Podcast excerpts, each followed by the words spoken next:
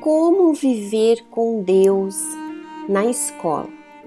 Sei que tenho que se afastar das más amizades, mas se eu for aquela pessoa que não socializa com ninguém, como vou poder ajudar alguém? Tenho dúvidas em relação a isso. Como agir? Esse é o Resposta aos Internautas de hoje.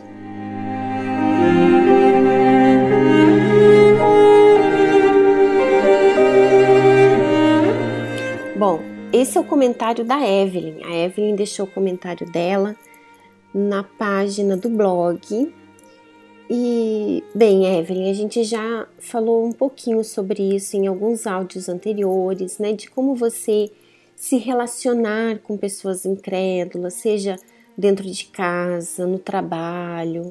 Nunca falamos na escola, de certa forma, né?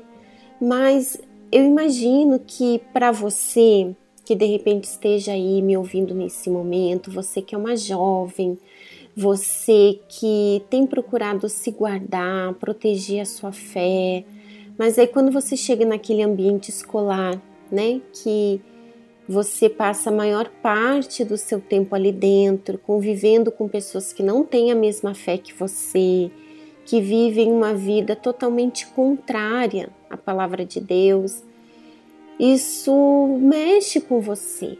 E aí você tem que avaliar assim, ó, eu quero ganhar almas aqui, como o caso da Evelyn. Então, como que eu vou ganhar almas se eu me afastar dessas pessoas? Mas você não precisa se afastar dessas pessoas, você precisa se afastar do que é errado.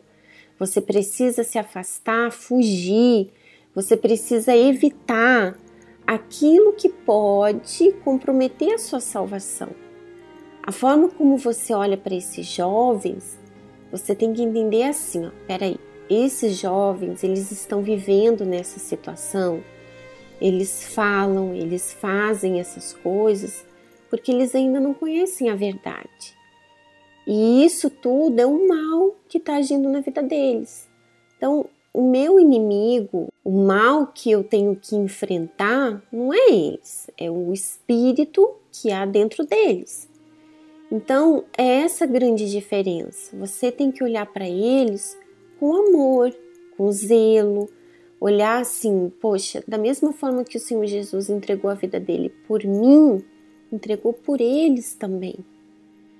Claro, nisso você tem que observar, você tem que avaliar, estar bem atenta. Não, peraí, ó, aquela pessoa ali, ela fala muito isso, então eu tenho que me guardar em relação àquilo que ela fala.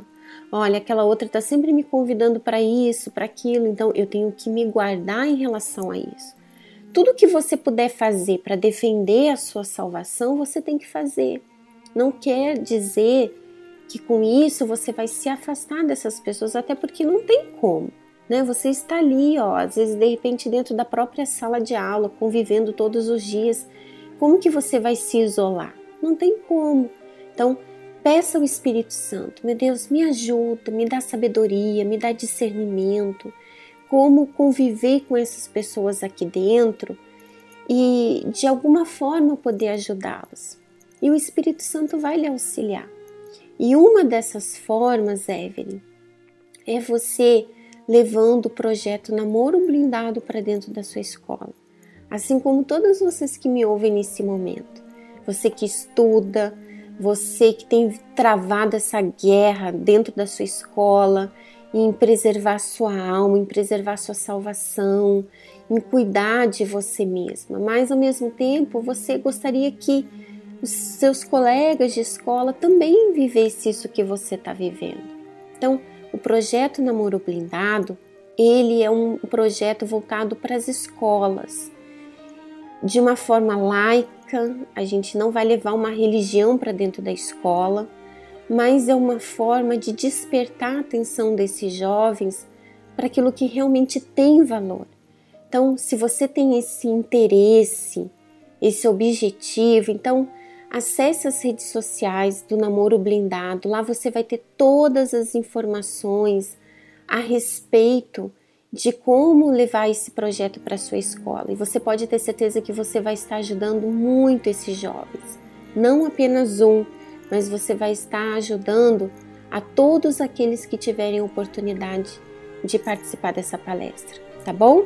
Bom, eu espero que você tenha entendido e nós ficamos hoje por aqui. Se você tiver as suas dúvidas, os seus conflitos, nunca guarde isso dentro de você. Busque ajuda, busque esclarecer tudo aquilo que de alguma forma está atrapalhando o seu relacionamento com Deus. E nós estamos aqui para isso, para lhe ajudar, tá bom? Então nós ficamos aguardando aqui a sua pergunta, a sua dúvida e voltamos a nos encontrar no próximo sábado. Até lá, um grande abraço.